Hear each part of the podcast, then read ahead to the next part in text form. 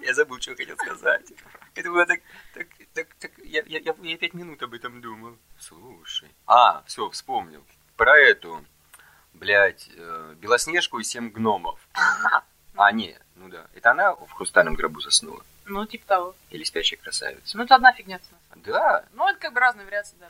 Я просто представляю, ну, детская сказка, да? И вот этот царевич Елисей. Ветер, ветер, ты могуч, ты гоняешь стоит туч. Не видал ли на свете ты царевны молодой? Я жених ее, то такой постой.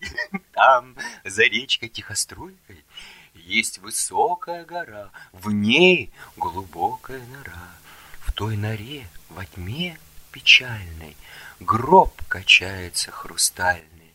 В том гробу твоя невеста! Такой детский фильм ужасов, реально. Ну как так? Знаешь, царевич такой, а, а, не видели это самое, мне уже типа там 22 ебаться надо, не видели какую-нибудь подходящую? И это такой, э, это сказка о нимфомании, блядь. И он такой, а, в том гробу, радостный такой. Ну как, ну лежит дохлая в гробу. Нимфо- Это называется некрофилия. А, некрофилия. Ну тебе лучше знать. Вот. Ну представляешь, ну ужас для детей, да? Да. В гробу твоя Ну, невеста. Пушкин там известный извращенец был, господи. Ужас ужасный. Ужас ужасный, ужас ужасный. Ай, на, на, на,